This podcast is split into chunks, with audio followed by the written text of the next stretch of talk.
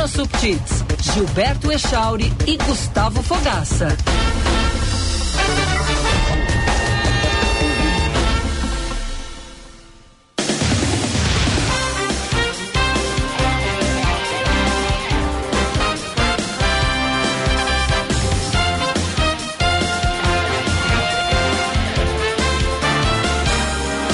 9 horas e 27 minutos. Bom dia, bom dia, caro ouvinte da Band News FM. Estamos entrando no ar com mais um Band News Porto Alegre, segunda-feira, 4 de setembro de 2023. Seja bem-vindo, seja bem-vinda. Vamos até às 11 horas da manhã. FM 99.3, aplicativos Band Rádios e Band Play, live no YouTube, canal Band RS. É uma segunda-feira chuvosa vários estragos registrados em municípios, especialmente regiões norte, noroeste, serra e central do estado. Aqui em Porto Alegre também chove, problemas no trânsito. Temos é, uma constante, né? É aquela que não é tão forte assim, não é uma chuvarada, não chega a ser um temporal, pelo menos em Porto Alegre, mas é uma chuva constante que está aí desde ontem, né? Ininterruptamente. Bruna Subtits ao meu lado, Gustavo Fogaça. E aí, Bruna, bom dia, tudo certo? Bom dia, pessoal, tudo bem? Gufo, dia, Giba, Fabrini, nossos ouvintes. Já me antecipo aí, pedido de desculpa, tô com a voz um pouco falha hoje. Garganta tá arranhando. É, essas, esse clima aí, né? É, é difícil. É Muda, muita mudança de temperatura, quem não, né? Quem não? E aí, Golfo, tudo certinho? Bom dia, Giba. Bom dia, Bruna. Bom dia, Fabrini. Melhores ouvintes. Espero que vocês tenham tido um excelente final de semana, que possam ter tido descansado, curtido a família, os amigos, filhos, a patroa, o maridão.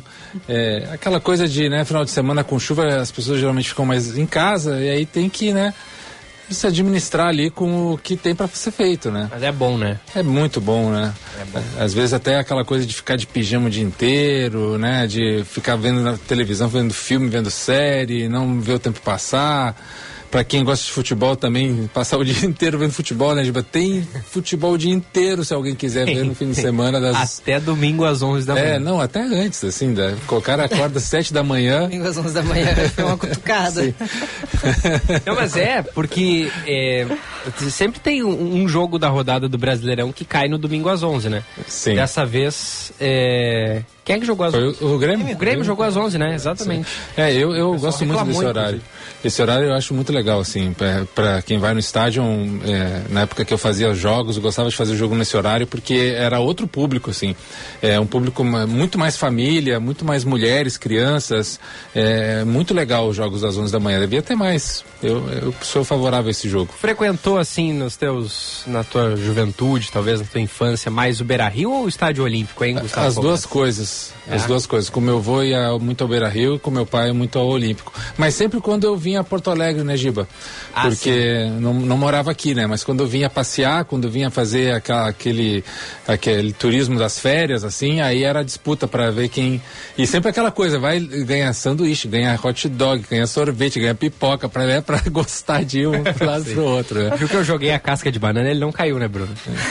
não, ele tá ligado. É, não, tem uns ouvintes aí que, que não acreditam muito que tu torce pro Sim, Barcelona. É, Acham que tu é ou gremista ou colorado. É, não, porque nasceu no Rio Grande do Sul não tem como ser outra coisa. É impossível. Nem, não pode nem torcer pra Caxias, Juventude, Brasil, tem que Pelotas. torcer pra esse time mais algum. É, é né? não, não é, pode. É, é. o, inclusive, esses jogos aí é, domingo, 11 horas da manhã, eles, é, eles dividem muitas opiniões, né? Tem gente que adora, tem gente que não gosta. É. Inclusive, ontem, depois do jogo do Grêmio, um cara, o jogador do Cuiabá foi Sim. dar entrevista e disse que é ruim até para os jogadores, né? Porque Sim, os jogadores não gostam. É. Ele falou, pô, achei estranho que pelo segundo domingo, segundo, segundo é a gente às 11 da manhã. Porque eles têm Agora... que acordar muito mais cedo, eles tomam café muito mais cedo, é diferente a rotina. Então, para atleta, assim, muda, né? Agora, isso é verdade, né? É, times com grandes torcidas ou só grandes times mesmo. É o caso de Flamengo, Palmeiras, Corinthians. É, esses caras, esses times costumam ter mais jogos ali em horários nobres do fim de semana, claro. digamos que é o da domingo às né? quatro da tarde, né? É, é a audiência é, maior, né? E aí sobra para os menores, que é o caso do Cuiabá, o domingo às onze da manhã, né? que é, acaba acaba sobrando. É, não, não me parece ser muito Mas é que quem manda é a TV, né? É, não tem o que discutir, tem, né, gente? Onde está a grana é isso aí. E, e, e, o horário das 11 para o público que vai ao estádio é, é, sensacional, porque o cara termina o jogo, ainda pode depois ir almoçar com a família, fazer um passeio, sabe? O, dia, o jogo das quatro ele mata o resto do dia, assim, na, na pré e na depois, é, no domingo. E às 11 da manhã dá essa para né, pra curtir o resto do dia, curtir com a família, aproveitar o jogo, é bem legal. Agora, é, sobre finais de semana chuvosos, até estava comentando lá em casa ontem que quando dá um fim de semana assim de chuva, a gente não se sente culpado de ficar o dia inteiro em casa vendo televisão, assistindo é, filme, série, né? Porque se a gente faz isso num fim de semana que tá ensolarado, a gente fica dizendo, ah, mas aí, ó, baita dia na rua, a gente tá perdendo aqui é. dentro de casa. Mas quando tá chovendo, não. Quando tá chovendo, a gente pensa assim, ah, vamos. É meio que. Sim, sim, né, você tá liberado. Tá liberado pra, pra, pra curtir.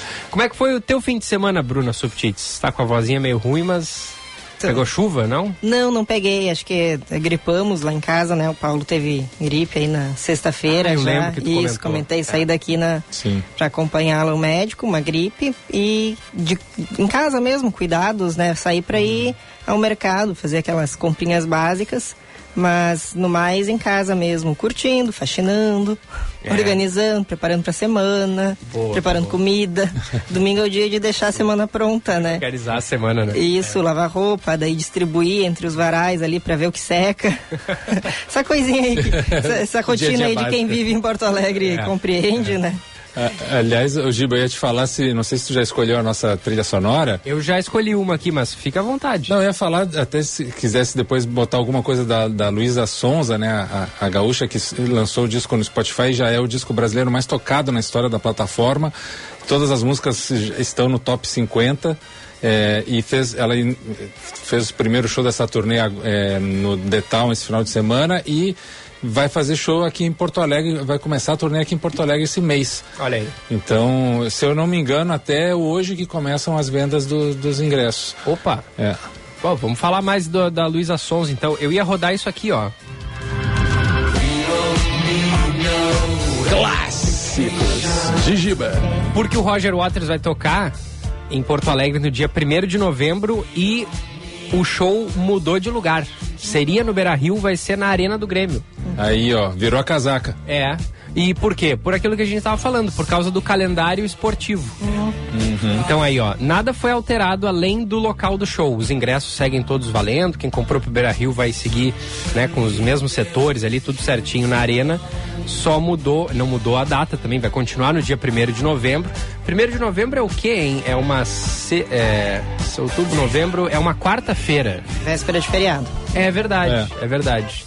Então tá aí, ó. É o show da turnê de despedida, né? O Roger Waters vai se é, aposentar supostamente. Até ele resolver seguir a carreira, né?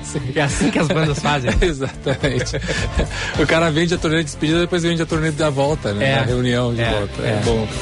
Então aí, ó, estamos ouvindo aqui o Roger Waters já com Another Brick in the Wall, o grande clássico do Pink Floyd.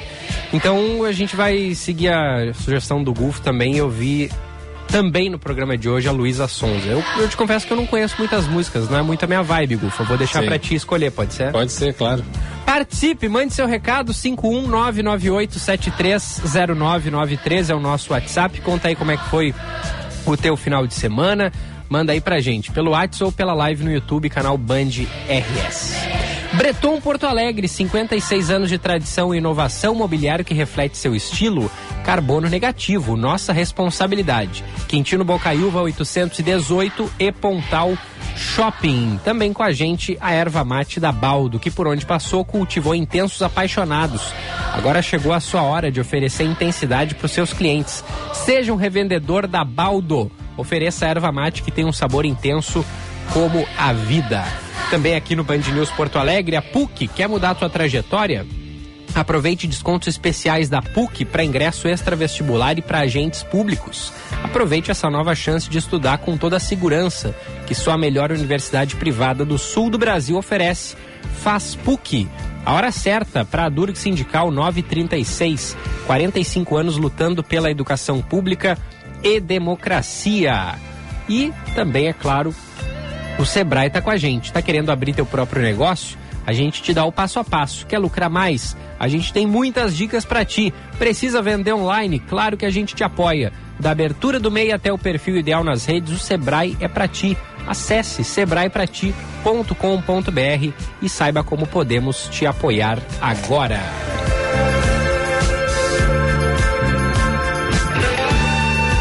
Esse aí que é um dos grandes solos do David Gilmour, né? O guitarrista do Pink Floyd. E tá sempre aí no, no, no, naqueles top 5 dos, dos solos, né, Gufo? Esse e o de Comfortable Numb também. Sim, não, é, é assim, impressionante como alguns, alguns arranjos até do, do, Pink Floyd, bateu ali, tu já escuta, tu já sabe, né? Uhum. Bom, vamos nessa. Começando pelo trânsito. Seu caminho. Quem atualiza movimentação aqui na capital, região metropolitana, é a Juliana Bruni. Tem as informações pra gente. Fala, Juliana, bom dia. Oi, bom dia, Gilberto, Bruna, Gufo.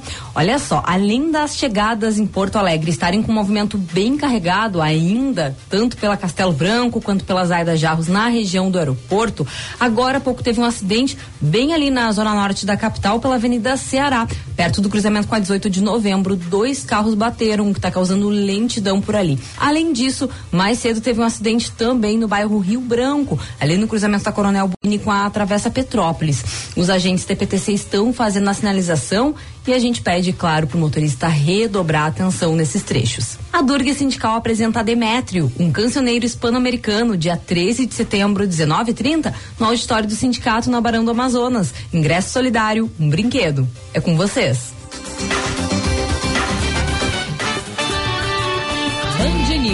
Tempo.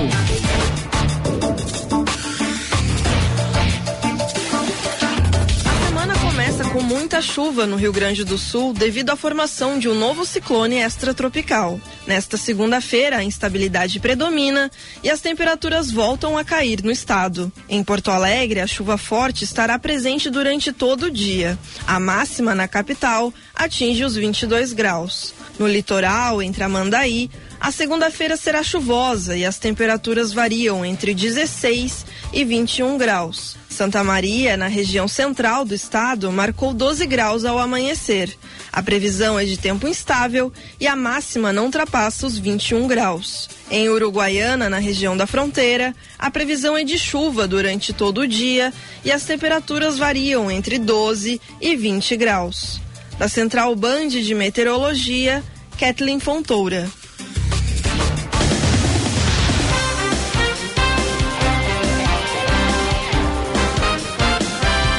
Tá aí as informações da Kathleen, valeu e a gente volta a atualizar a previsão do tempo ao longo da semana, mas deve seguir é, esse clima chuvoso em boa parte do estado pelos próximos dias. Vamos aguardar mais informações.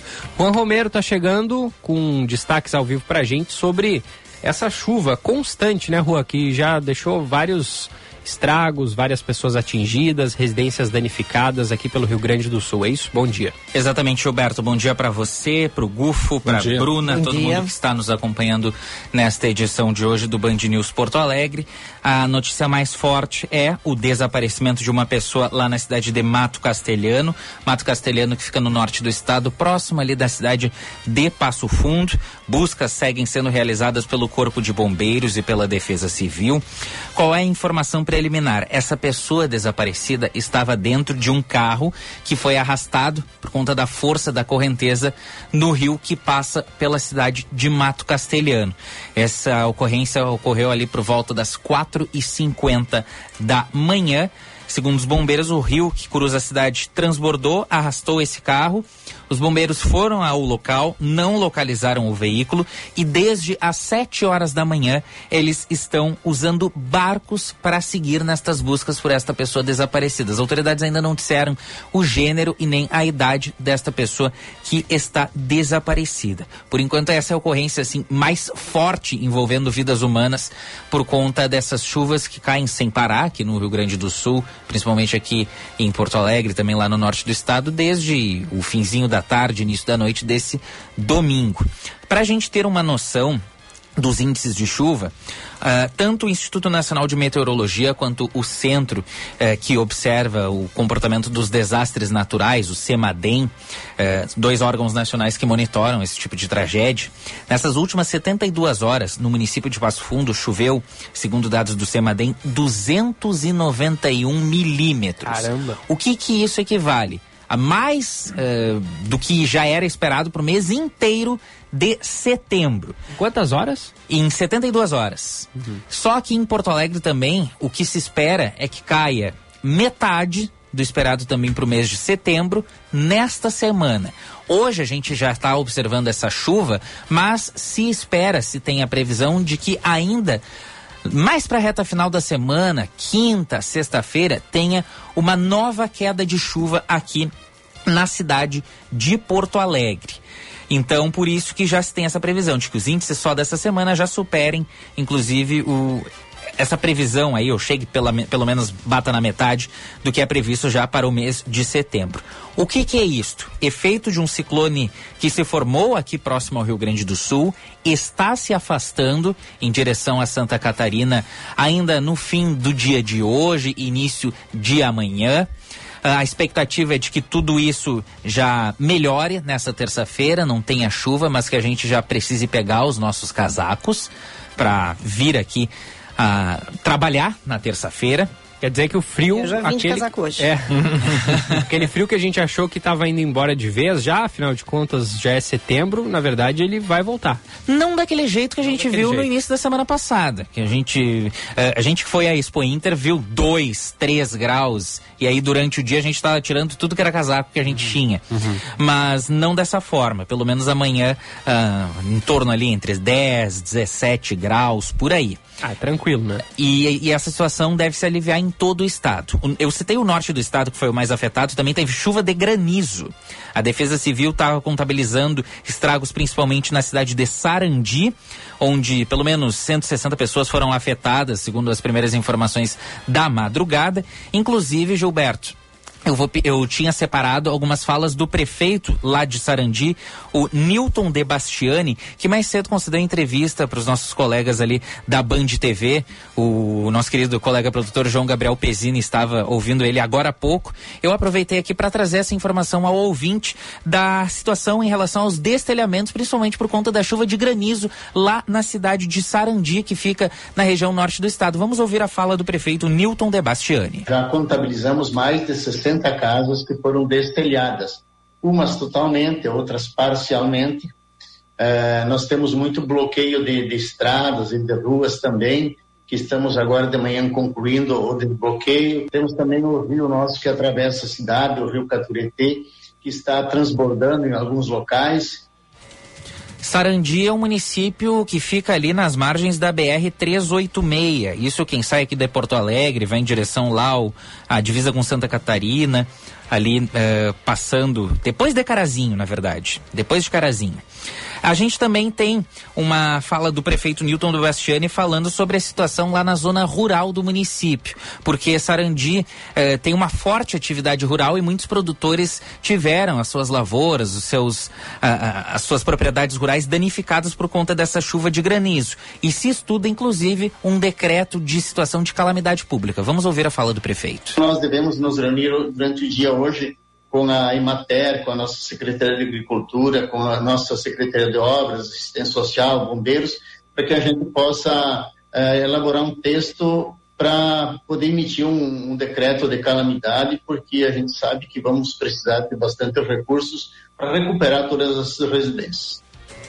Bom, é, quanto a bloqueios de rodovias, bloqueios em ruas da cidade, eu vou começar pelas ruas da cidade. Quem nos acompanha na live aqui no canal Band RS vai poder ver a imagem da rua Hoffman, esquina com a Cristóvão Colombo, no bairro Floresta. Caramba. Uh, queda de árvore, bem na esquina da Cristóvão Colombo, pré, por, próximo ali de um mercado grande que se tem por ali, rua completamente bloqueada por conta da queda de árvore. Esse é um dos três pontos aqui da capital gaúcha que teve essa queda de árvore. Outro é lá na Zona Norte, no bairro Maitá, rua Max Junimã. E o outro é na Avenida Coronel Marcos lá na Zona Sul, onde houve bloqueio parcial. Por enquanto, as equipes da IPTC estão trabalhando por lá. Rodovias, para que o nosso ouvinte tenha noção. Cinco pontos, pelo menos, informados pela Polícia Rodoviária Federal. Um, BR-116, próximo a São Marcos, dois quilômetros antes da ponte de São Marcos, onde houve o deslizamento de terra e também a queda de árvore. A rodovia está em meia pista, segundo a informação que a PRF recebeu. Também na BR-116, entre Galópolis e e Vila Cristina. Caxias do Sul, aquela descida da serra. Queda de, de, pedras bloqueando toda a faixa de trânsito no sentido crescente da via. O que, que, é o sentido crescente? É quem vem aqui a Porto Alegre. A quilometragem vai, vai aumentando, por isso que se chama de, de sentido crescente. Equipes de manutenção da via já informadas e a caminho, trânsito fluindo por lá em pare e siga. BR 285, Carazinho, quilômetro 332, queda de barreira chegando no acostamento. Segundo a Polícia Rodoviária Federal, o asfalto já começou a rachar, inclusive a ceder em grande parte. E o DENIT está sendo comunicado. Também na BR 285, quilômetro 217, em Caseiros, o córrego que passa sobre a rodovia uh, acabou danificando a pista da BR-285. DENIT foi acionado e, segundo a PRF, está em deslocamento para verificar a situação. E em Lagoa Vermelha, BR 470, quilômetro 68, queda de barreira Trânsito em meia pista, DENIT acionado para a remoção. E eu acabo de receber mais um alerta da Defesa Civil para chuvas intensas, alerta renovado, válido até às 8 horas da noite desta segunda-feira para todo, na verdade, o estado do Rio Grande do Sul. Alerta de temporais, chuvas intensas, eventual queda de granizo e rajadas de vento. Inclusive a mensagem cita emergências 190 ou 193. Isso para hoje, né, Juan? Porque a tendência é que agora a gente tem uma, uma pequena queda do volume de água nos, na, amanhã e quarta, mas depois retoma a chuva, né? Isso, exatamente. Efeito justamente dessas mudanças climáticas que estão pairando aqui sobre o Rio Grande do Sul. E Gufo, eu acho que já dá para a gente citar. Isso pode ser um efeito respeito do El Ninho, porque inclusive na semana passada eu estive presente na apresentação da Emater sobre a situação, a expectativa da safra de uhum. verão 2023-2024 e o na que Expo o Inter? isto na Expo uhum. Inter e o que o meteorologista da Secretaria da Agricultura Flávio Varone inclusive explicou nessa apresentação é de que esse período entre setembro e o fim do ano é, é marcado pelo fenômeno El Ninho que deve ter chuvas na média ou inclusive acima da média, diferente desses últimos três anos de estiagem severa, Sim. com chuva quase que nula aqui uhum. no estado do Rio Grande do Sul. E aí um dos pontos levantados pelos, pelo meteorologista e também pelos extensionistas da Emater, pelos funcionários da Emater, é de que essa chuva em maior volume pode inclusive atrasar o início da plantação da safra de verão, mas traz boas notícias pelo menos aos agricultores que não devem sofrer com aquele cenário que a gente cansou de noticiar aqui na Band News FM, de pouca chuva, de pessoas precisando de água para conseguir manter as suas plantações e a gente viu também no sul do estado, Bagé tendo que passar por aquele racionamento de água. Sim. É, 12 horas falta em determinados bairros, aí 12 horas em mais outros bairros, aquele racionamento não devemos ter, pelo menos. É, sempre eles dizem, a gente tem sim estiagens todo ano, mas algumas são muito mais severas e algumas são quase que imperceptíveis. E esse ano deve ser esse clima mais otimista. Que a estiagem, ela é justamente isso, né? A, a falta de chuva por algum período, né? Quando ela se estende e aí se torna grave, por mais que a gente chame de estiagem genericamente, mas o termo é seca. A seca, ela não é a falta de chuva por alguns por alguns dias ou a chuva mais escassa por um pequeno período. Isso é estiagem, né? E aí quando se estende por semanas, meses, e isso afeta a produção, a plantação, aí é seca. É o que houve em Montevideo, no Uruguai, né? Que chegou no ponto crítico de quase chegar ao marco zero sem água a cidade. Passou realmente por uma maior crise da história de abastecimento de água, né? Foi a pior em 70 anos, que é. deixou a capital quase sem água, quase sem abastecimento. Sim, e, e, e Juan, outra coisa também é que é, a questão do inverno querendo se instalar e, e ser derrotado constantemente, né? Porque também uh, teremos formação de ciclone extratropical na, na área do oceano agora, justamente por causa disso. O frio vem, fica um pouquinho e termina caindo fora e, e a, com toda a força do fenômeno El também essas precipitações e esses conflitos de eh, massas quentes e massas frias, pressão baixa, pressão alta, faz com que o frio não consiga se estabelecer e a gente já está chegando aí a, a quantos dias da, do final do inverno? 15 dias, 17 dias? É, 17. É. Então, poxa, é isso. Então, é, essas chuvas, elas já são, é, já é o, o, ciclone atuando, ou ele ainda deve se intensificar? Não, é o ciclone já atuando, uh, mas isso aí, uh, claro, uh, é difícil inclusive de prever. Durante a, uh, essa terça-feira isso aí deve se dissipar, mas na quinta-feira já deve chegar então essa nova instabilidade, uh, não decorrência desse ciclone que se instalou aqui.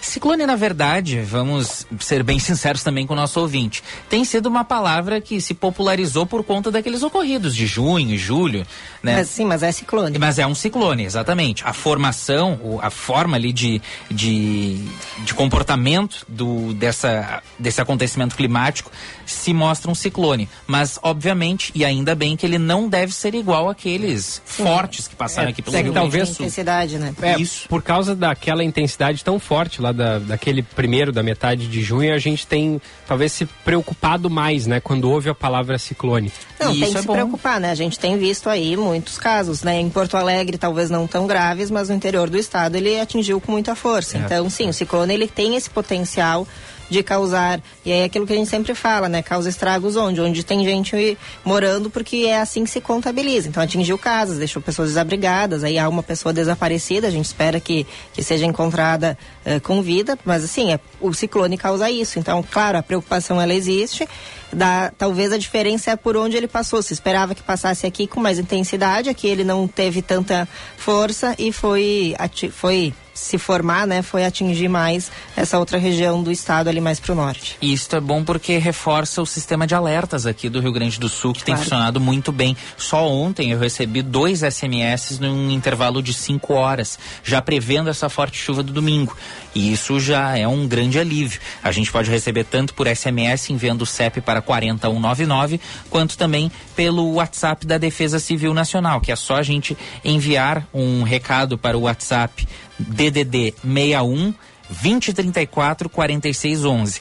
Ele é um chatbot. O que, que é um chatbot? Você manda mensagem, ele te responde automaticamente com um oi, já te dá opções ali para fazer o cadastro, para, enfim, receber outros alertas. É bem intuitivo, é bem fácil de você conseguir receber esses alertas. Falta, falta de luz algum a, a grandes relatos até agora, não? Não há relatos, Gilberto. Inclusive, a RGE, a CE, perdão, CE Equatorial informou que está tudo normal, pelo menos na área de concessão deles, o que certamente não deve ser a informação correta, porque quando cai esse tipo de chuva, falta luz em algum lugar.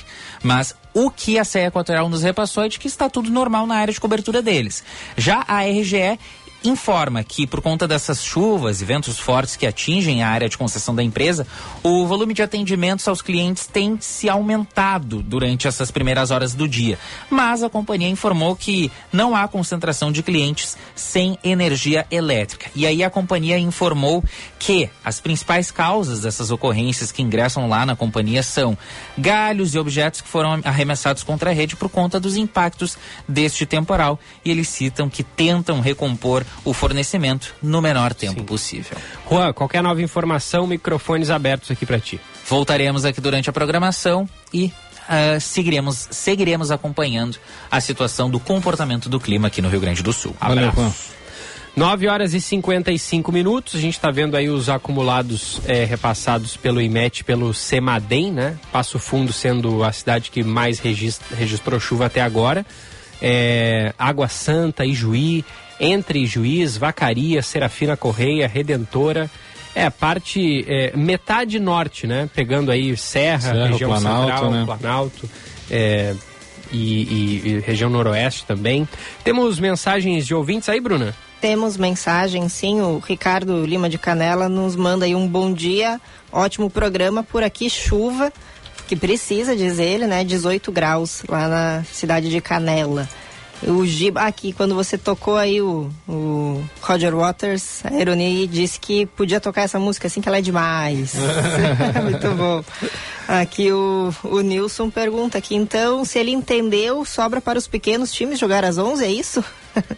É, porque não, o Cuiabá não jogou sozinho, né? É, não, na maioria das vezes, é, os times grandes acabam sendo beneficiados com os melhores horários, né? Hum, sim. É o que a gente vê, é isso aí. Tá bem, aqui o Thiago Miller mandou mais cedo, ontem com essa chuva dormi o dia todo, coisa boa, há anos não fazia isso, bem descansado para enfrentar a semana. É isso, vamos aí com tudo para essa semana que tem feriadinho, né? Nem, não para todo mundo, né? Nem todo mundo folga no feriado, mas aí é uma semana mais curta para muita gente. Boa.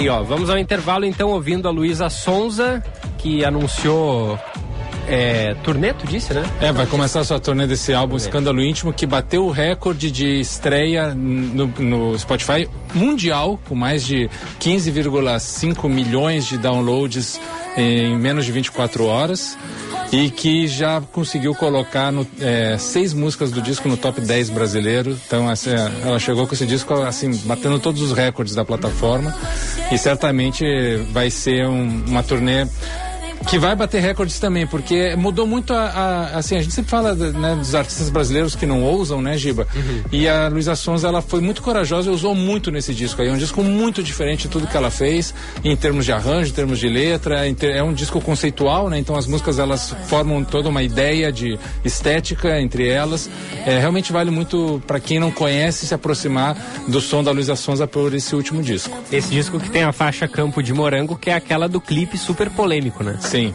isso. Ela foi o primeiro lançamento e que gerou um, um buzz assim terrível em cima disso, né? É. É. Se você está curioso, coloque no YouTube Luísa Sonza Campo de Morango. Vai, vai sanar suas, suas, suas dúvidas, mas é bastante polêmico realmente. 9h58, já voltamos. Tem gente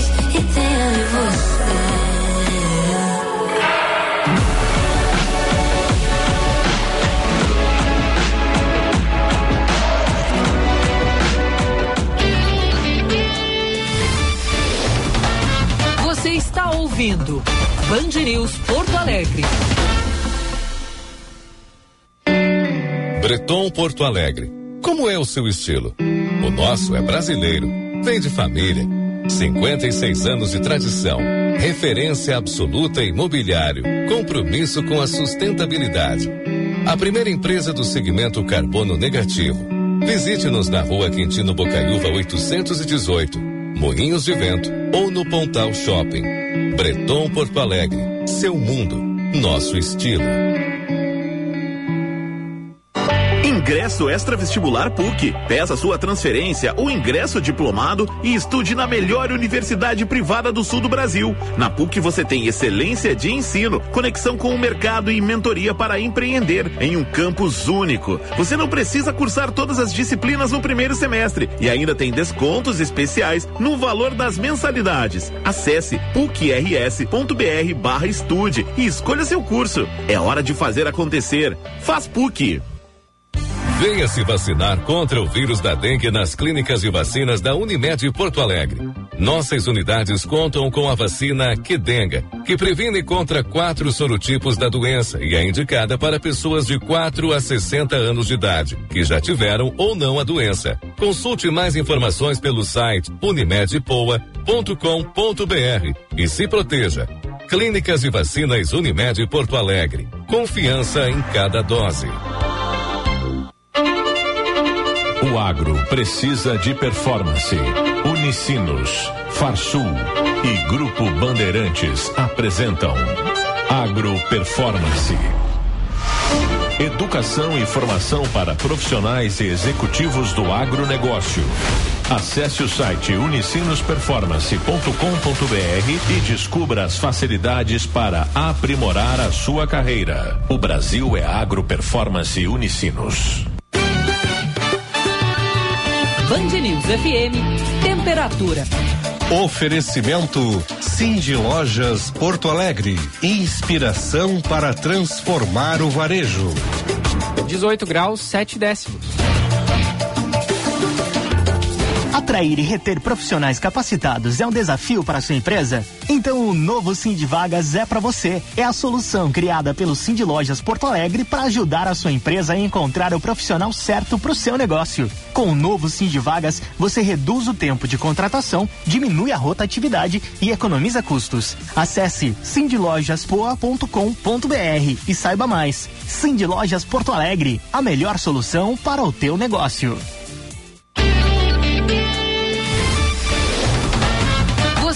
Ouvindo Band News Porto Alegre.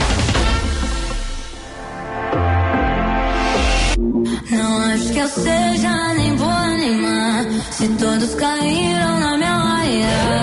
Falando a verdade não importa mais. Eu só faço o que todo mundo faz.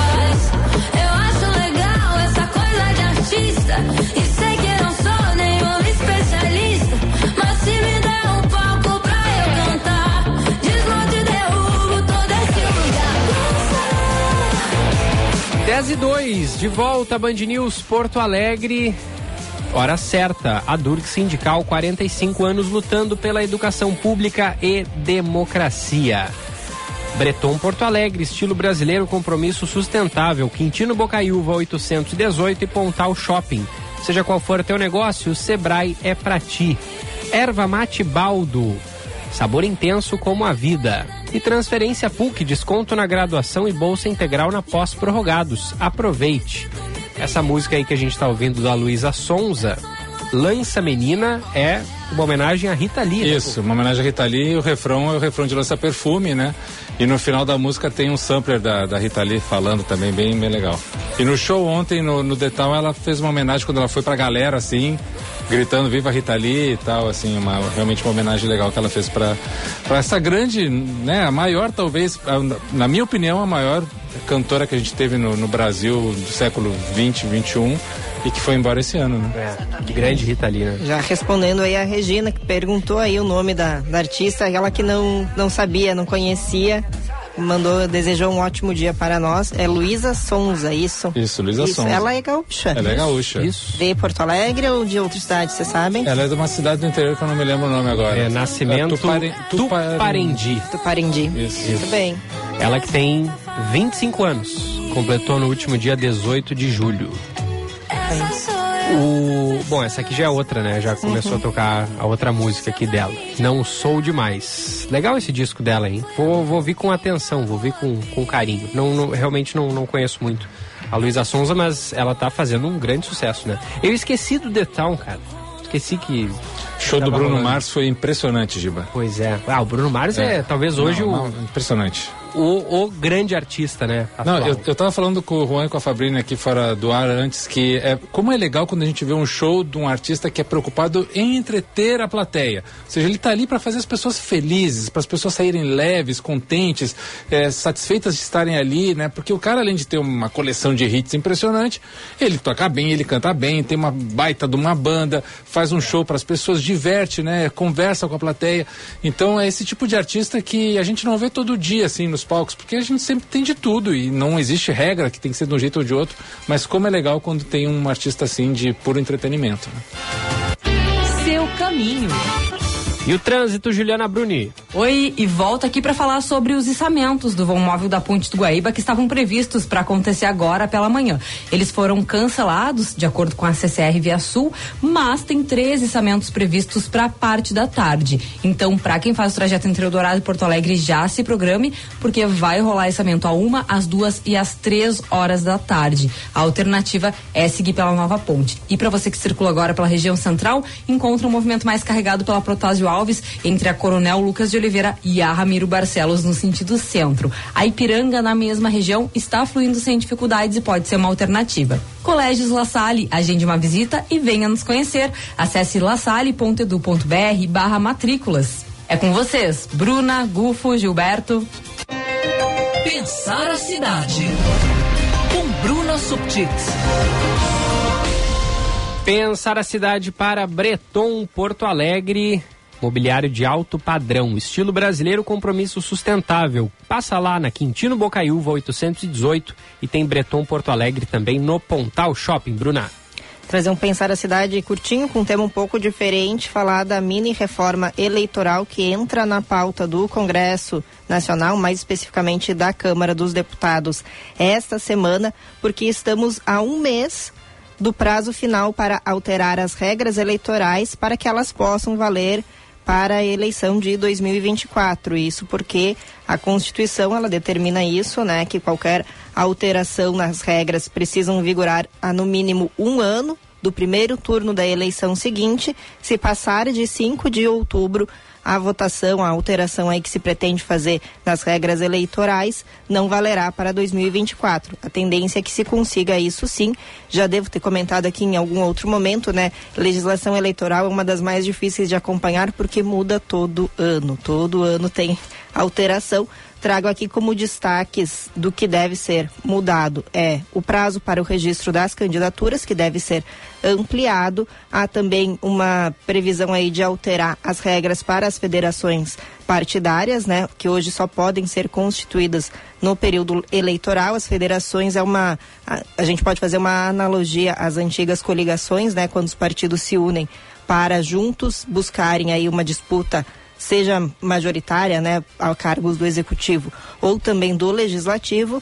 E o fundo partidário também, ele po poderá, se a reforma, como está sendo prevista, pensada agora, passar, vai se poder usar o fundo, o recurso do fundo partidário para a contratação de serviço de segurança pessoal dos candidatos.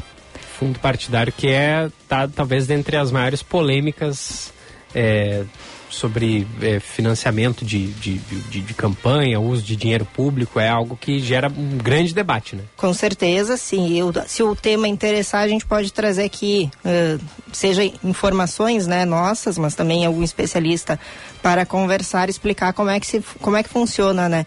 Como é que se constitui o fundo partidário, o fundo eleitoral, o que, que é o financiamento público de campanha, por que, que se optou por ele e, e se abriu mão do financiamento privado de campanha, são assuntos muito interessantes aí podemos conversar.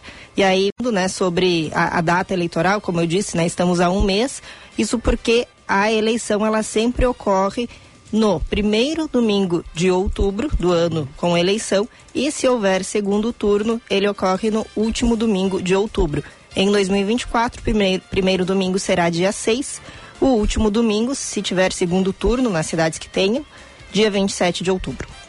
Muito bem, ainda na política, o ex-presidente do Grêmio, Romildo Bolzan Júnior, voltou à presidência do PDT por aclamação na convenção do partido realizada nesse último sábado em Porto Alegre. Ele que é ex-prefeito do município de Osório, chegou a ser cotado para disputa ao governo do estado no ano passado, mas aí com o mau desempenho do Grêmio, né, lá em 2020, Sim. Le, acabou levando o Grêmio à segunda divisão, ele desistiu, né, Gufo? Na verdade. Ele, cara, tá, não foi só por isso. Hum, é, não, mas... o que eu, que eu ia dizer é que assim, o PDT sempre lança o nome do Romildo e o Romildo sempre diz que não quer se candidatar. Ele é um nome importante do partido, uhum. mas eu não diria nem que foi por isso, sim, porque acredito que ele não queira. É. Sim, é, assim, talvez essa ideia esteja mudando assim um pouco, Bruna, porque o PDT ele passa já algum tempo, não só aqui no estado, mas de forma nacional por uma certa crise de identidade. Né? O PDT até já flertou um pouco com a extrema-direita, já foi flertou com a esquerda, não sabe seu posicionamento se é de centro-direita, se é de centro, se é de centro-esquerda, e tem aquele peso muito grande do, do brisolismo, né, da figura de Leonel Brizola e, de se, e ficar muito preso também a uma imagem desse passado. E todas as situações trabalhistas elas estão passando por mudanças constantes e imediatas e que demandam que um partido trabalhista que esteja sempre ao lado, digamos, da classe trabalhadora, que ele reveja também o seu posicionamento de acordo a essas mudanças para que se mantenha aquela, pelo menos seu DNA. É por isso que os partidos é importante, Bruna e Giba, que tenham pensadores dentro do partido. Não importa se aquela pessoa ela, ela se elege para um cargo, ela tem uma figura importante pública em, é, é, eletiva, mas que dentro do partido ela pense o partido e que ela pense o seu posicionamento, o lugar do partido na, na sociedade. Eu acho que o PDT está precisando passar por isso. Eu não sei se o, se o Romildo seria realmente esse cara, Bruna, mas ele pode talvez é, é, congregar um pouco mais o PDT, né? Sim, é isso que você fala. Eu só não sei se, se vou na mesma linha porque não me lembro, não, não tenho essa imagem do PDT flertando com os extremos. Eu acho que ele transita e talvez com alguma dificuldade de se encontrar do centro para cada um dos lados, né, do centro para a esquerda ou do centro para a direita, mas não me parece ser um partido que já teve uh, em algum momento próximo de algum extremo, seja a esquerda ou seja a direita. Mas vem se sustentando, né, já uh, há anos, né, o partido que acolheu e se formou no entorno do Brizola no fim da ditadura militar, né? Lembrando que o Brizola antes, assim como Getúlio, era um do PTB Isso. e o PTB os partidos eles deixaram de existir no período uhum. da ditadura, né? Havia o bipartidarismo, né? Então uh, não tinha mais as siglas. Quando volta essa possibilidade aí de formar as novas siglas, o PTB ele foi cooptado lá pela filha do Brizola, né? Filha, filha do Getúlio, Getúlio, Getúlio. Vargas. E no entorno do Brizola se formou o PDT, que de fato tem é, ele como uma referência, como uma me memória, talvez até afetiva. Mas a gente vê bastante diferença entre parlamentares do PDT aqui na capital gaúcha, em relação ao interior do estado e em relação ao uh, nível federal Exato. também, né? É, a gente vê, por exemplo, o presidente nacional, o Lupe, é um cara, Lupe. É, que é, um, é um cara que, assim, ele nunca entende direito para que lado que ele está pendendo, ele vai muito de acordo ao vento, assim, uhum. do poder, né? E, e isso faz com que o partido perca um pouco também a sua identidade, porque muita gente olha para o PDT como essa coisa, ah, o partido do Leonel Brizola, outros olham assim, ah, o partido trabalhista, e outros olham assim, ah, o partido que eu vou optar para ter mais votos onde eu precisar. Uhum. Né? Falando do ponto de vista político partidário, não tanto do ponto de vista da ação das lideranças na sociedade, porque aí sim isso varia bastante. Mas é, o PDT, como uma, sempre foi uma força muito importante no Rio Grande do Sul, não só por Brizola, mas por todas as outras figuras que passaram pelo partido, que estão no partido. Então, eu acho muito saudável para nossa democracia que o PDT volte a se a, a ter uma identidade mais clara, um posicionamento mais claro, que tenha um pensar mais claro da sociedade, porque é necessário isso. É, se o presidente Romildo vai ser ou não candidato a prefeito ou a governador, é, isso a gente não sabe, é uma decisão dele lá. E como a Bruna falou, ele sempre não quis, né? Ele, ele foi prefeito de Osório, foi presidente do Grêmio, é, é uma liderança importante, mas eu acho que além de ter um nome para candidato, Giba e Bruna, é, primeiro o PDT tem que se fortalecer quem ele é no cenário político regional e nacional. Até porque falando assim, nome para candidatos, né, o que eu recordo aí da, da história mais recente do partido aqui em Porto Alegre, vamos lá, teve prefeito com José Fortunati, né, uhum. foi vice José Fogaça, depois prefeito reeleito em primeiro turno, na época o Fortunati, né, José Fortunati e o PDT estavam em um bom momento aqui na capital. Fortunati acabou se afastando, saiu do partido depois. Mas naquela eh, como é que se chama aquele acordo, né, de uma vez um partido está na cabeça de chapa e o outro de vice, o MDB voltou à cabeça de chapa em 2016 e aí eu lembro bem, tava uh, acompanhei aquela eleição. O partido, uh, o PDT indicaria o vice e a convenção do partido elegeu Mauro Zacher uhum. como candidato a vice. No dia seguinte à eleição, isso em 2016, a eleição né, do partido para indicação do vice na chapa de Sebastião Melo, no dia seguinte, Carlos Lupe determina que não, que a candidata a vice seria Juliana Brizola por uma orientação dele. Se, uh, passando por cima, ignorando a decisão soberana do, uhum. do, do, partido, né, que tinha indicado o então vereador Mauro Zacher, hoje já falecido, então, aqui, aquilo me soou muito estranho por conhecer ter essa ideia do PDT como um partido de um partido demo, do, do, campo democrático que, que então teoricamente deveria respeitar a, a decisão soberana dos seus pares, né? Então ali já mostra que há uma interferência federal em relação Exatamente. à atuação do partido aqui no estado que desconhece como é que se dão as relações políticas aqui. Porque a Juliana Brizola, neta de Leonel Brizola, embora sim seja um, um, quadro importante do partido, não teve a articulação política que talvez tivesse Mauro Zacher naquele momento para acompanhar a chapa junto a Sebastião Melo. E aí aquela chapa para mim sempre soou estranha. Sim. não tinha química entre os dois, né? Uhum. Então, naquela eleição, Melo foi derrotado, né? Ganhou Mar o Marquesan. Mas eh, isso, assim, para mim sempre chamou atenção acompanhar esse cenário, né? No, na eleição seguinte, em 2020, a Juliana se lança candidata, então, porque daí aquela parceria, não é parceria, né? Como é que eu falei antes o termo, aquele acordo Uhum. entre MDB e PDT acabou se desfazendo. O MDB migrou para buscar outros apoiadores, que foi quando então Sebastião Melo ganhou a eleição. E um capítulo prévio é isso, até prévio a 2012, na, na eleição de Fortunati, Fortunati. foi a, eleição de 2010, onde houve também essa costura de acordo para eleição estadual daí, então, em estadual 2010. para o PDT ser vice de José Fogaça pelo, pelo MDB. Isso. E houve a mesma situação. O Pompeu de Matos foi nominado por, por, um, Carlos Lupe. por Carlos Lupe.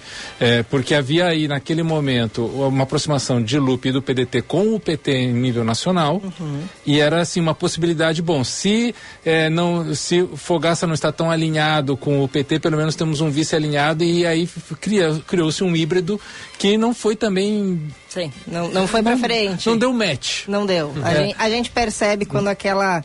é, é, quando é muito forçado, né? Sim. E aí ali, acho que nesses dois casos, de fato, você lembrou bem, né? 2010 também acompanhei e foi. Não, não combinou. É, então aí, Bruna, vem isso que eu estou falando. Uh, Qual, quem é o PDT hoje? Onde é que o PDT se coloca no cenário nacional, estadual, municipal? Qual é o posicionamento, a ideologia? Isso precisa vir de dentro para fora. O PDT precisa pensar isso. E não ser apenas um partido que vai com quem está no poder, quem não está no poder, quem vai dar mais voto, quem vai dar mais cargo.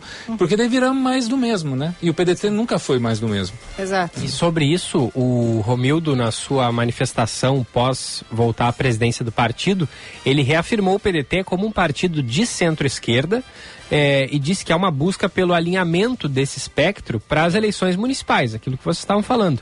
Porém, ele não descartou alianças mais amplas, até mesmo com o PL. tu vê como é a coisa, né? Somos de centro-esquerda, mas a gente frisou, né? a- a- a- porém, né?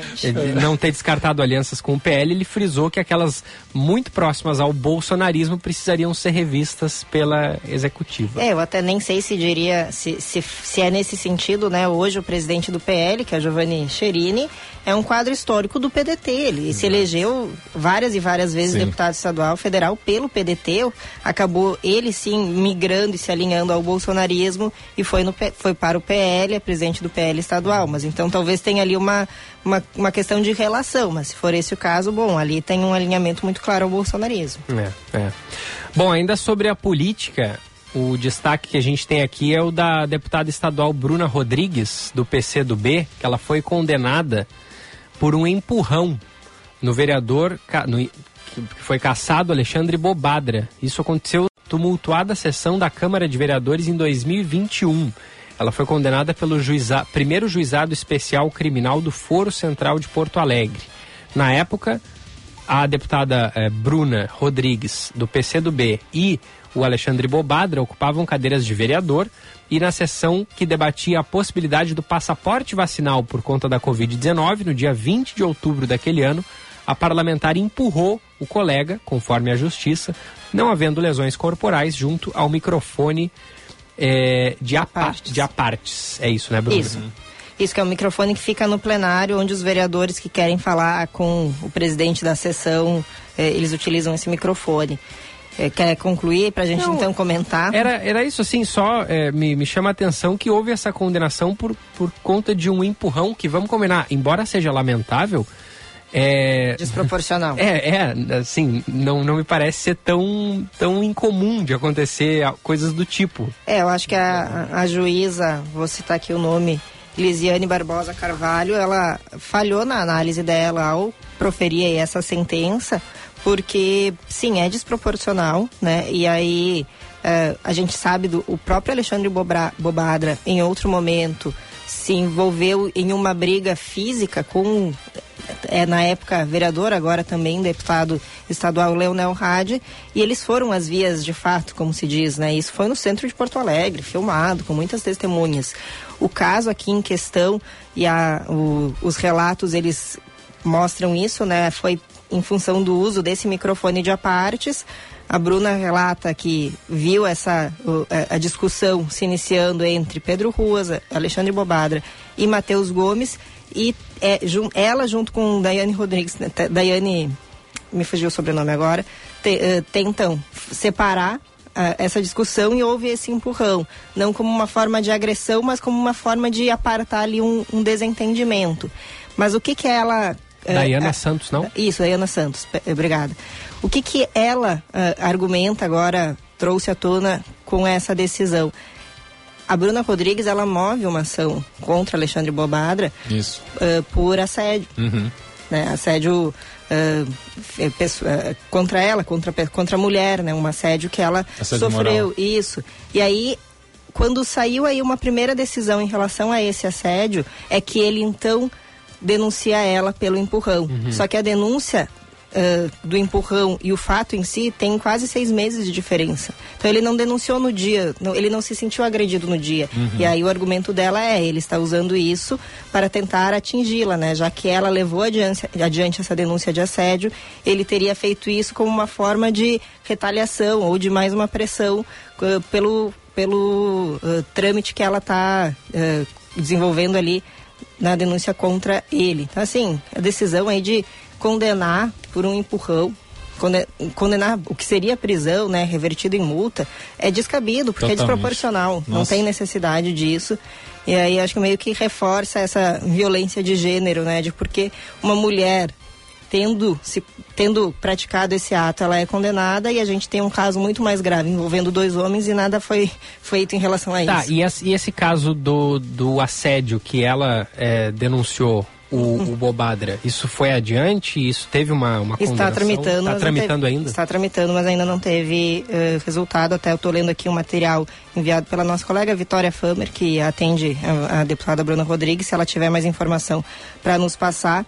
Mas até onde temos aqui não, não, tem, não tem conclusão ainda do caso de do, da denúncia de assédio. Tem dois pontos aqui que eu acho importante a gente botar na mesa com os ouvintes para a gente debater, até o pessoal que queira mandar sua opinião aí no 998730993, que é o primeiro assim, a gente espera dos nossos representantes principalmente do legislativo, onde é, são os, diretamente os representantes do povo, que eles tenham um mínimo de cordura, o um mínimo de posição, o um mínimo de situação assim de representatividade que eles estão ali para justamente servir de exemplo, né? E assim não importa se é de direita, se é de esquerda, se em quem votou, em, em é, o que, que significa a pessoa, ela está ali, ela tem que dar o exemplo. Então, primeiro, é, não pode esse tipo de assédio, esse tipo de. de é, foi muito baixo o que fez o ex-vereador com, com a agora a deputada no, assediá-la e as coisas que falou para ela. Aquilo ali foi, assim, de um nível baixíssimo que não é permitido, não pode ser dentro do ser humano, muito menos ali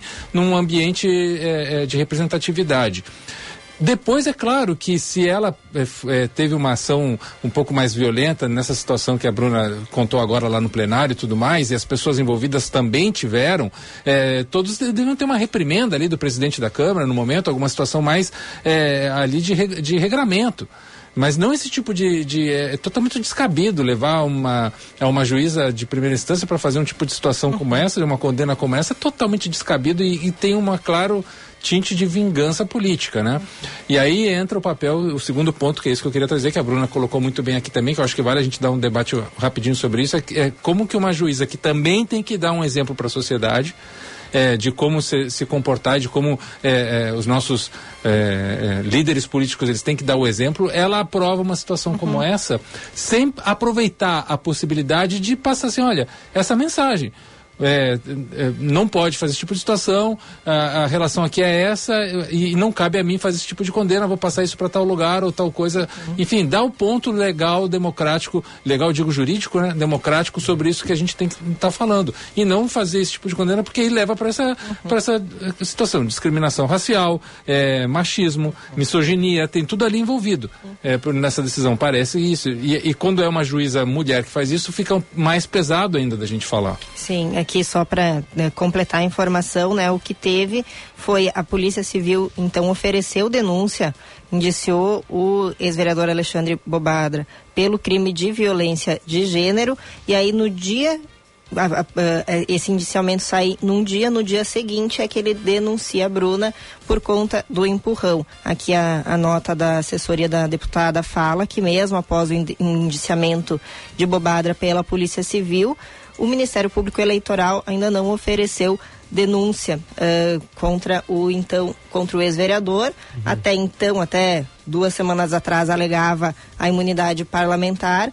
Agora ele não tem Agora mais, não tem ele mais. não é mais vereador, né? E aí, nesse caso, a imunidade parlamentar não, não acolheu a Bruna, né? Porque ela, ela sim foi, foi levada adiante o caso. Chegou uma mensagem que interessante, não está assinada, é, bom dia. Longe de mim defender alguém dessa corrente política do vereador caçado, mas pergunto: se tivesse acontecido o contrário, ele ter dado um empurrão nela, a punição seria um exagero ou combate à violência de gênero? É, eu acho que cabe a reflexão. Eu, eu também me coloco uh, pensando em situações assim.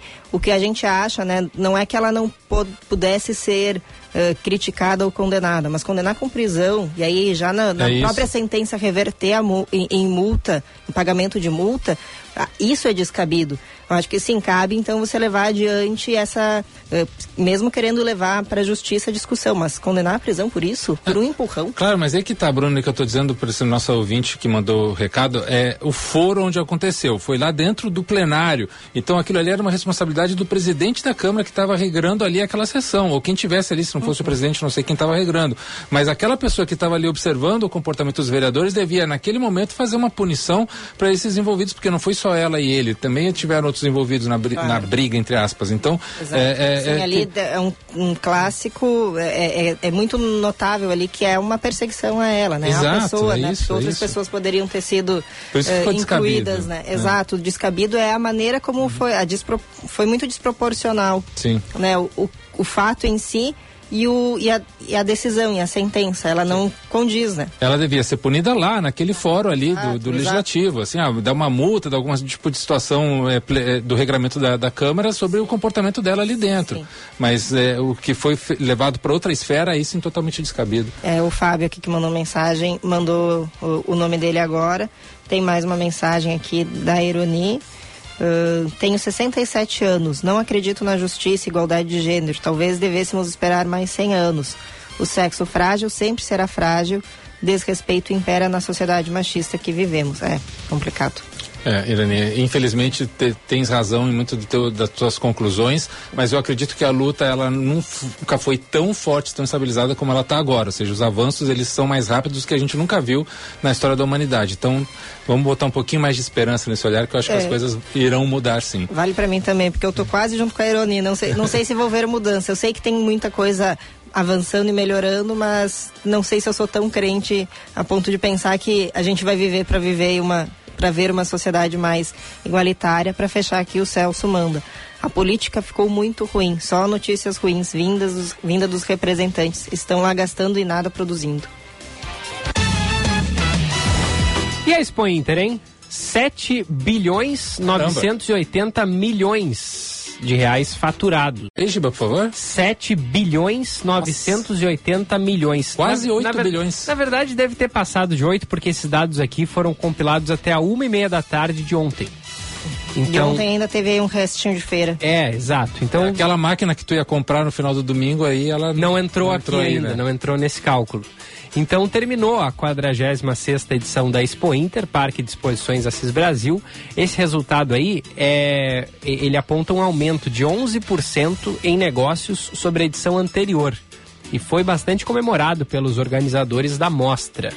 E tivemos aí o, o carro como carro-chefe, né? As vendas de máquinas e implementos agrícolas contribuíram aí com 7,3 bilhões, ou seja, né? Mais quase, no, é, 90%, 90% praticamente é. aí do, do faturamento aí no setor de máquinas e implementos agrícolas. A amostra também superou o número de visitantes da edição passada. Foram mais de 818 mil pessoas que passaram pelas catracas do parque, 5% a mais do que no ano passado grandes números de Expo Inter e a chuva talvez tenha contribuído para isso, porque chegou uhum, só depois. no final de semana de encerramento já, né? Exato. Então, é, a, a boa parte da feira foi com tempo bom. Isso acho que influencia de alguma público. forma, né? Com certeza. É, eu só faço aqui uma, um último parabéns à, à organização, em nome lá da coordenadora Elizabeth Cine Lima, que a gente recebeu no nosso estúdio lá na Casa Band, que fez um trabalho impecável nesse sentido de organização e de esse sucesso tem muito a ver com essa organização. E também, né, parabéns de novo a toda a equipe da Band, a Casa da Band, que fez uma cobertura completíssima lá, todos os nossos meios, todos os nossos profissionais, colegas envolvidos. Quem acompanhou pela Band não se surpreende com esses números, porque a gente foi passando tudo lá, falando com todo mundo, dando panorama geral e, e realmente o que se viu foi essa pujança aí do Rio Grande do Sul, da parte agrícola, da, das máquinas, da inovação, né? Se trouxe muita coisa de inovação no processo inteiro, muitos estantes falando disso também. Então fica para o ano que vem ver se esse recorde é batido de novo. Depois do intervalo, temos é, Pitaco do Gufo, temos também as informações da dupla Grenal, tem a nossa boa notícia do dia. E a gente já volta. Siga mandando seu recado, 998 730993.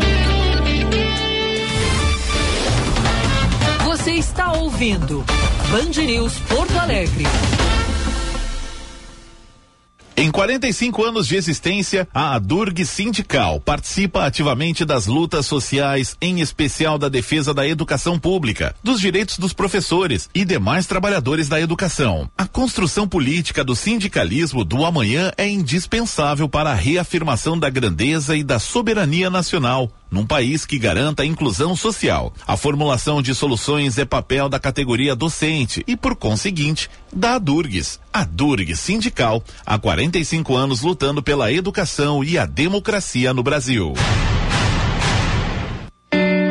Breton Porto Alegre. Como é o seu estilo? O nosso é brasileiro, vem de família. 56 anos de tradição. Referência absoluta em mobiliário. Compromisso com a sustentabilidade. A primeira empresa do segmento carbono negativo. Visite-nos na rua Quintino Bocaiúva 818, Moinhos de Vento ou no Pontal Shopping. Breton Porto Alegre. Seu mundo. Nosso estilo. Ingresso extra vestibular PUC. Peça sua transferência ou ingresso diplomado e estude na melhor universidade privada do sul do Brasil. Na PUC você tem excelência de ensino, conexão com o mercado e mentoria para empreender em um campus único. Você não precisa cursar todas as disciplinas no primeiro semestre e ainda tem descontos especiais no valor das mensalidades. Acesse pucrs.br barra estude e escolha seu curso. É hora de fazer acontecer. Faz PUC. Venha se vacinar contra o vírus da dengue nas clínicas de vacinas da Unimed Porto Alegre. Nossas unidades contam com a vacina Quedenga, que previne contra quatro sorotipos da doença e é indicada para pessoas de 4 a 60 anos de idade, que já tiveram ou não a doença. Consulte mais informações pelo site unimedpoa.com.br e se proteja. Clínicas de Vacinas Unimed Porto Alegre. Confiança em cada dose.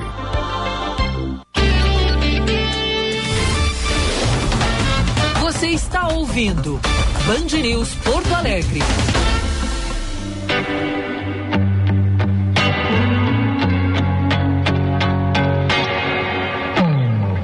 Passando um check-in antes do palpite na varanda, noite quente, calor, três doses de puro este.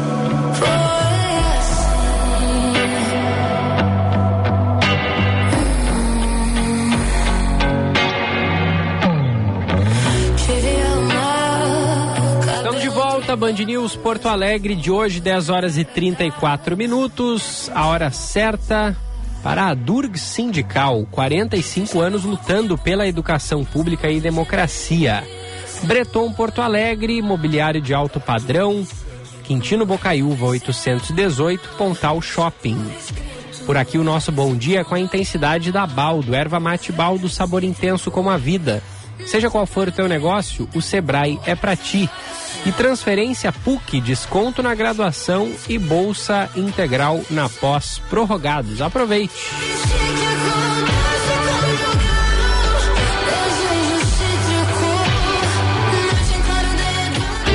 Seu caminho. Tem mais do trânsito chegando, manhã complicada por causa da chuva, vários bloqueios, pontos com alagamento. A Juliana Bruni traz mais informações. É, e a chuva não está dando muita trégua, o que acaba deixando muitos pontos de Porto Alegre, região metropolitana, com um acúmulo de água. Claro que a dica é desacelerar, ter paciência no trânsito para evitar aí, acidentes. Então, se você está circulando pelas proximidades da Redenção, fique atento porque tem bloqueio parcial, isso no cruzamento da Antônio Carlos Guimarães com a Avenida João Pessoa por causa de acúmulo de água neste cruzamento. E para quem faz o trajeto entre Eldorado e Porto Alegre, fique atento que tem previsão de içamento do vão móvel para uma, depois para as duas e para as três horas da tarde. A alternativa é seguir pela nova ponte. Sua casa é uma empresa protegida com a mais alta tecnologia em câmeras. Confia, é Intelbras. Acesse intelbras.com.br e saiba mais. É com vocês.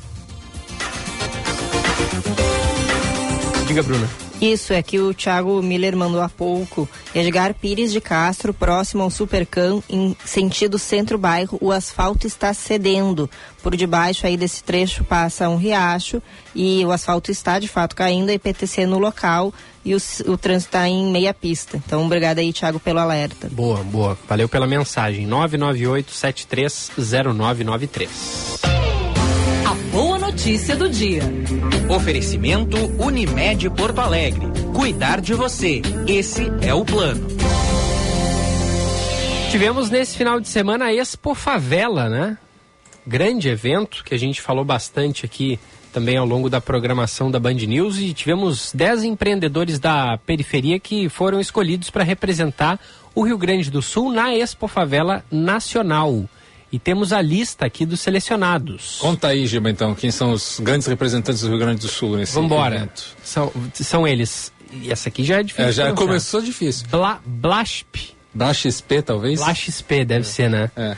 É, Ateliê Design Clau Estampas, Marfim Odontologia, Produtos Perla Santos, Agência Compromisso, Lobóticos, Gabi Valente Soluções, Mariri, Persépolis e Quilombinho.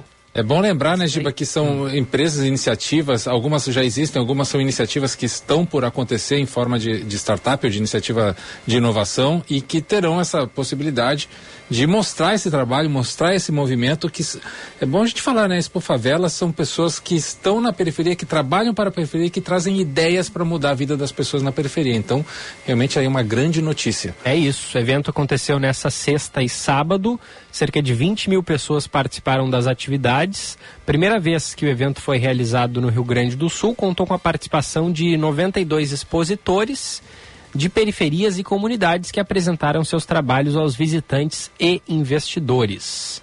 Então, tivemos esses selecionados aí, repetindo, Blá XP, Ateliê Design Clau Estampas, Marfim Odontologia, Produtos Perla Santos, Agência Compromisso, Lobóticos, Gabi Valente Soluções, Mariri, Persépolis e Quilombinho.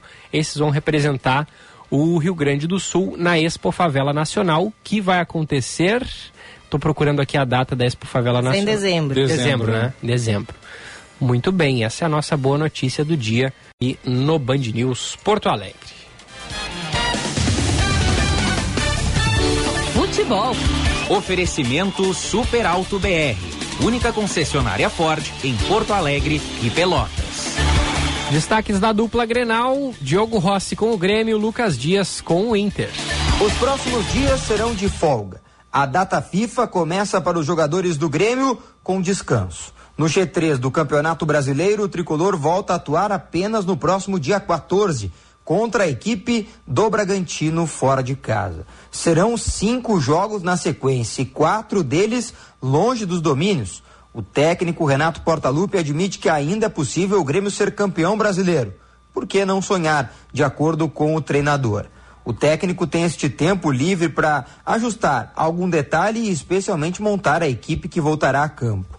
Bitelo, que foi preservado da última partida, foi para a seleção. E Renato não garantiu que ele estará à disposição quando a data FIFA acabar. Algumas janelas do mercado europeu ainda estão abertas e ele pode deixar o tricolor, já que é o principal ativo no mercado de transferências. Informações do Grêmio com o repórter Diogo Rossi. O Internacional que após o empate em 0 a 0 contra a equipe do Goiás em Goiânia no último sábado pelo Campeonato Brasileiro esteve de folga no domingo e também estará de folga nesta segunda-feira. Representação amanhã, terça, no CT Parque Gigante. O técnico Eduardo Cudê terá pelo menos uma semana de trabalhos até o dia 13, próxima rodada do Brasileirão contra o São Paulo no estádio Brasil. Porém, o técnico argentino trabalhará sem grandes jogadores titulares porque estarão a serviço de suas seleções. Ener Valência com a seleção equatoriana, o goleiro goleiro Rocher com a seleção uruguaia, Maurício com a seleção brasileira pré-olímpica, o volante chileno Charles Arangues com a seleção do Chile e o volante norte-americano Johnny com a seleção norte-americana. Além disso, ele não terá para a próxima rodada o atacante Luiz Adriano, que foi expulso na última rodada contra o Goiás no final de semana, e não terá Pedro Henrique, que teve uma fratura no braço esquerdo, quebrou o braço o atacante do Internacional em um lance com o zagueiro Bruno Melo do Goiás na última rodada no sábado lá em Goiânia vai ficar pelo menos um mês de fora das atividades no CT Parque Gigante deve desfalcar inclusive para o jogo de ida no dia 27 de setembro, jogo de ida das semifinais da Libertadores contra a equipe do Fluminense. Com as informações do Inter, falou o repórter Lucas Dias. Pitaco do Gufo.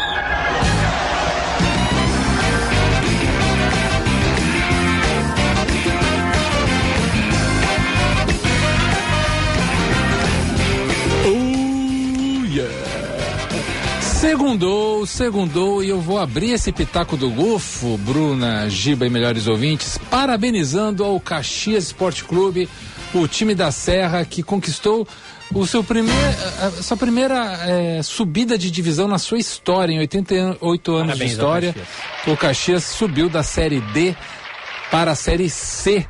Né, ao vencer a portuguesa do Rio de Janeiro por 1 a 0 aliás, gol do Heron, que é o maior artilheiro da história da Série D, Nunca um cara fez tantos gols na quarta divisão do Campeonato Brasileiro. O atacante do Caxias é esse cara. Fez o gol da classificação.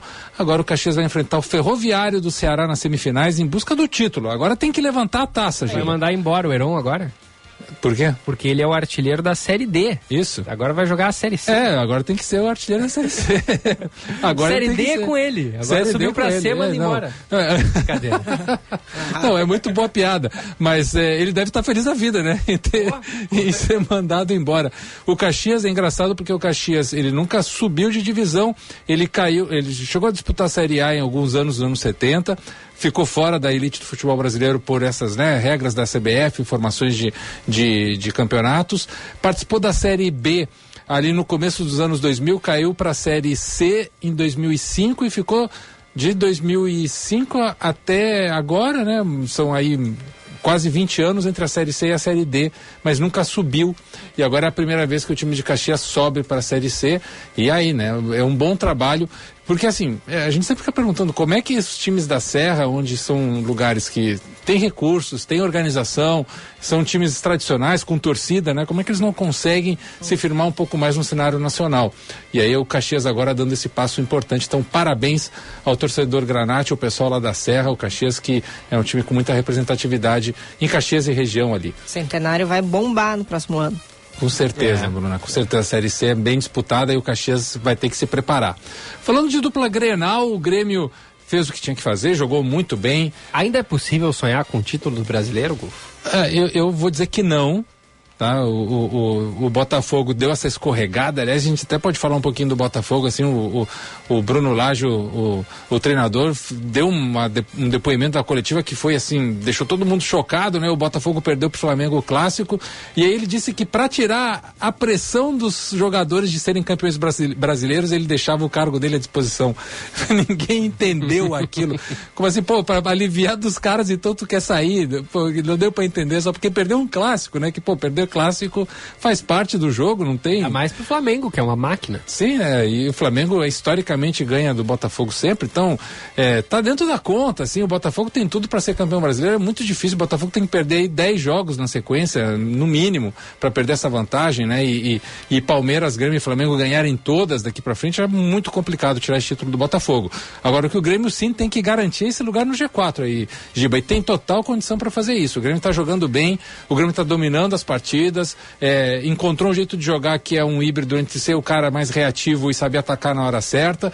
E o que, que é o Luiz Soares, né, gente? Pelo amor de Deus, é. eu não canso de falar dele maior artilheiro da história do meu clube, eternamente no meu coração, Luizito Soares, mas quando eu vejo ele jogar aqui de perto, assim, né, no dia a dia, a gente vê como ele vai evoluindo dia a dia, a gente vê assim, pô, o cara realmente, ele tá muito acima do nível do futebol brasileiro, um jogador que joga com a cabeça, assim, ele, ele já prevê a jogada três, quatro movimentos antes, é um luxo ver o, o, o Luizito jogar. A vantagem do Grêmio nessa briga aí pelo G4 é que os adversários diretos Palmeiras e Fluminense, por exemplo, estão envolvidos também com a Libertadores. Sim. E o Flamengo tá, é, vai jogar a final da Copa do Brasil, né? Logo Sim. mais. Então, só o Grêmio tá 100% focado no Brasileirão. É, e tem também aí o Bragantino e o Atlético Paranaense querendo chegar ali também, que não estão tão distantes, né? É, o, o Grêmio tem total condição, Giba e Bruna, para se garantir nesse lugar aí tem futebol, tem elenco, está jogando bem, é, tem condições técnicas, táticas, individuais de estar, de estar ali. É só não, não pirar muito a cabeça com mudar o estilo de jogo, Renato. Presta atenção que tio conhece um pouquinho, tá querendo te falar de coração assim.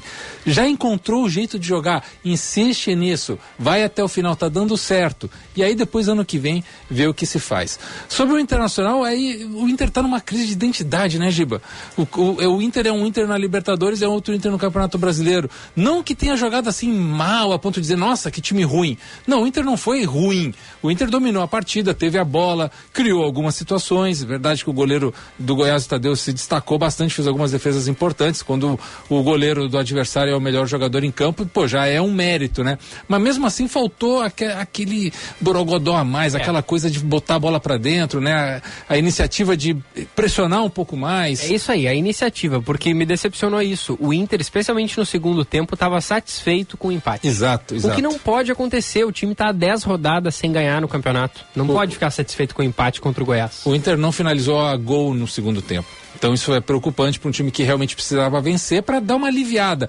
Muito complicado o Inter é, é, cair. É, acho pouquíssimo provável o Inter cair, tem que acontecer um desastre. Mas ficar namorando com a zona de rebaixamento é muito ruim, porque vai que o Inter não consegue classificar do Fluminense, não consegue para a final, né? E aí se instala aquela crise.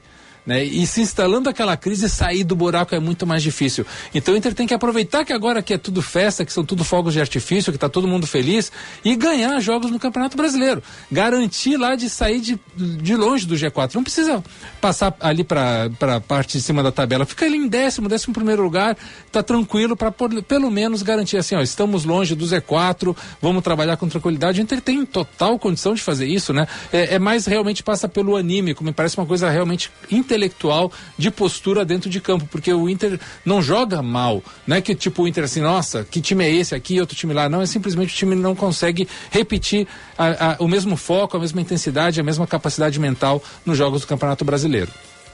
Eu tô vendo aqui, ó, não que eu esteja iludido pensando no Mundial de Clubes, tá? Mas vai rolar amanhã o sorteio é, Tô vendo aqui, ó. Sorteio de Mundial de Clubes 2023 tem data definida. cerimônia de definição dos jogos vai ser amanhã em Gidá, na sede do torneio. Amanhã às 8 da manhã, horário de Brasília. Não que eu esteja pensando no Mundial, viu, Hugo? Uhum, Pezinho no chão. Não, tá certo. Mas a competição vai rolar não, entre. Nem pensou no Manchester City ainda. Não, não. Hum. A competição vai rolar entre 12 e 22 de dezembro.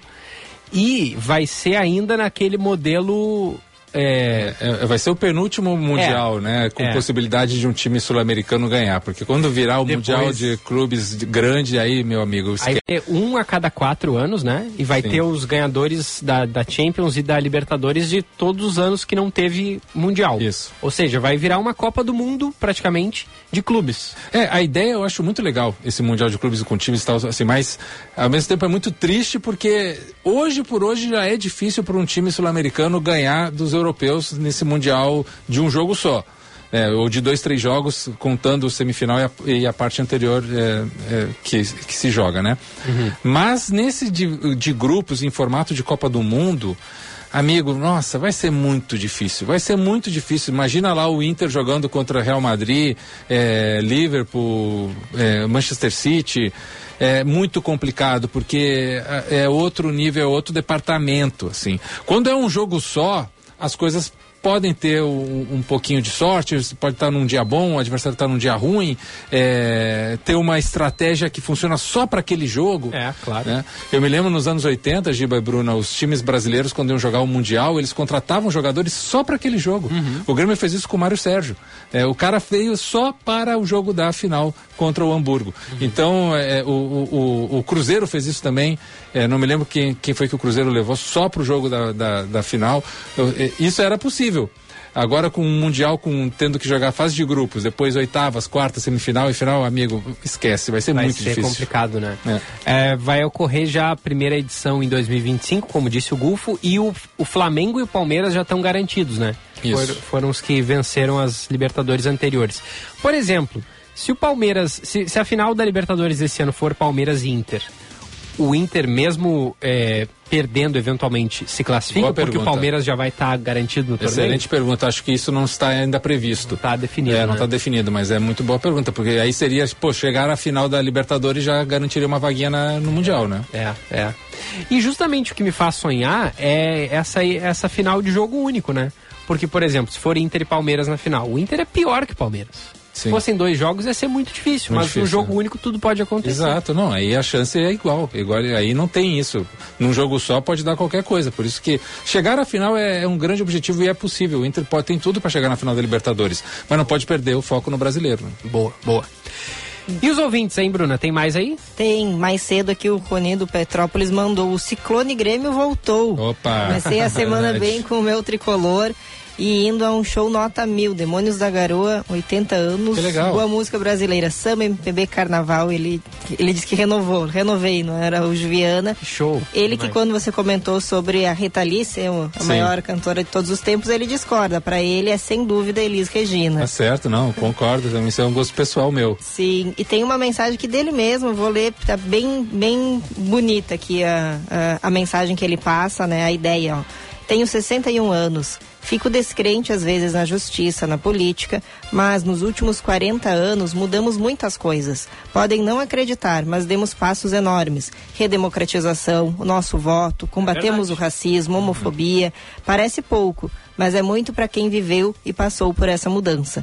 Temos sim que continuar, protestar, denunciar. Sociedade mudando constantemente. Acredito sim que para melhor. Muito Obrigada aí pela mensagem de otimismo, Rony. A gente precisa começar a semana bem também. É isso. Não, é, é, o Rony foi sensacional aí na mensagem, obrigado mesmo. É isso aí, a gente tem que acreditar, né? Porque as mudanças é, na sociedade, elas não se dão pro dia da, pra noite e Se são a gente não processos. acreditar, a gente desiste, É, né? E aí é. aí é o pior dos cenários, né? Temos que ter forças, né? Embora ali a ironia, eu entendo que ela colocou, né? Ela, uma, uma mulher um pouco mais de idade, também viu muita coisa ruim já, mas não vê ainda a evolução por completo. Às vezes a gente Sim. tem aquela expectativa de que não, agora vai, agora melhorou, né? Ela até complementou que tem duas filhas, temo por elas. Ela entende que o empoderamento é uma fachada.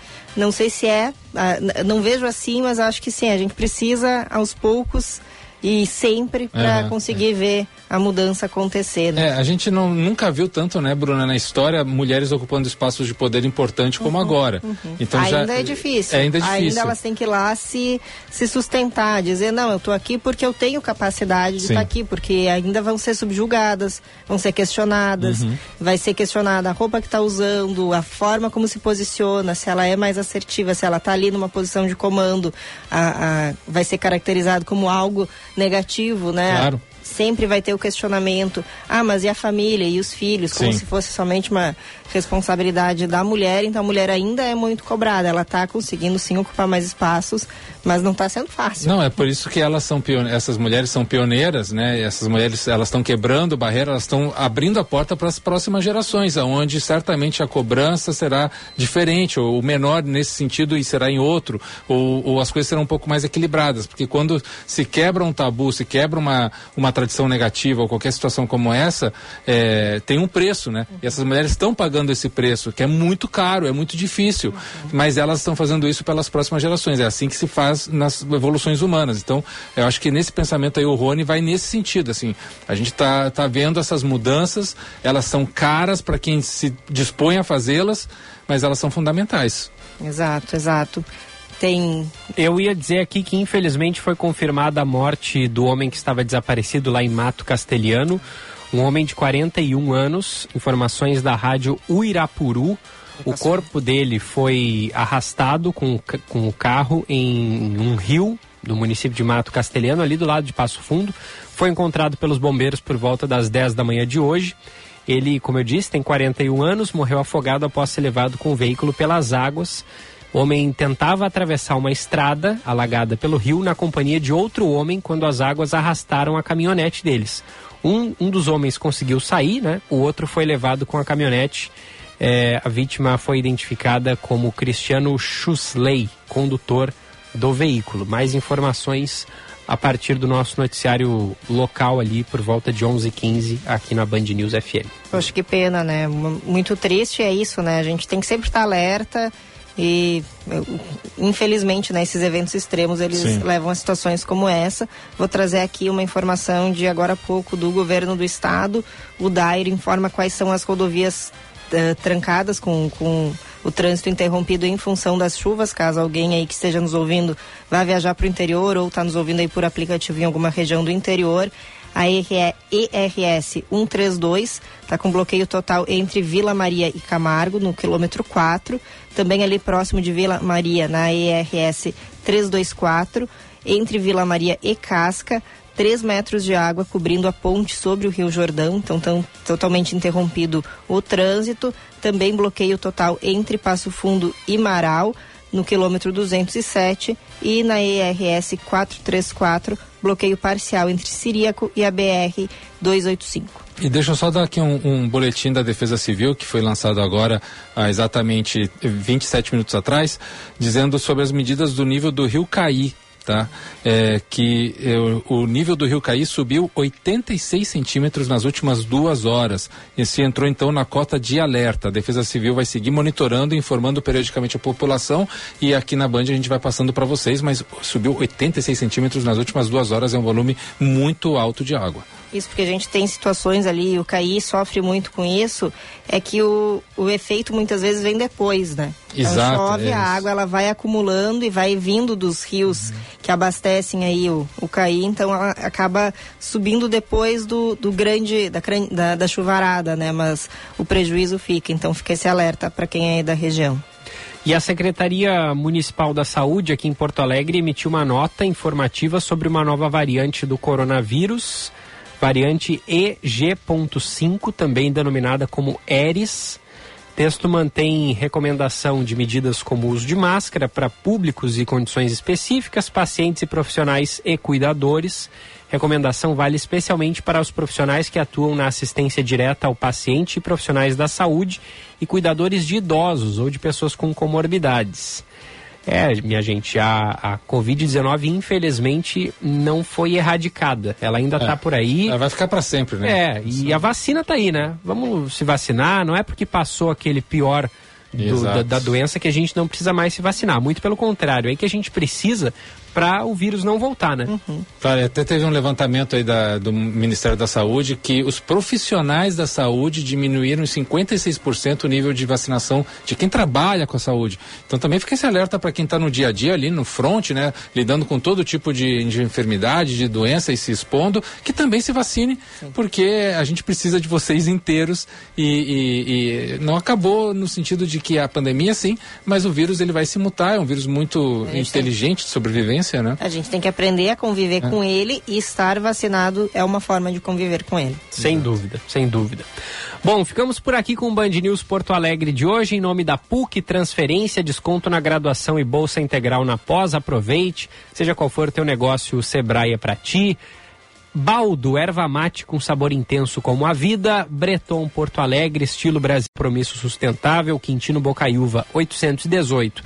E Pontal Shopping e também a Durg Sindical aqui com a gente, além do, do, do Sebrae, né? É, acesse sebraeprati.com.br e a gente volta amanhã às 9h25 com mais Band News Porto Alegre. Era isso, Bruna. Até amanhã. Até amanhã.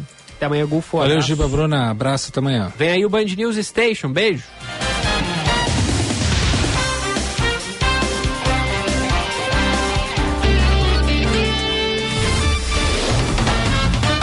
Você ouviu Band News Porto Alegre.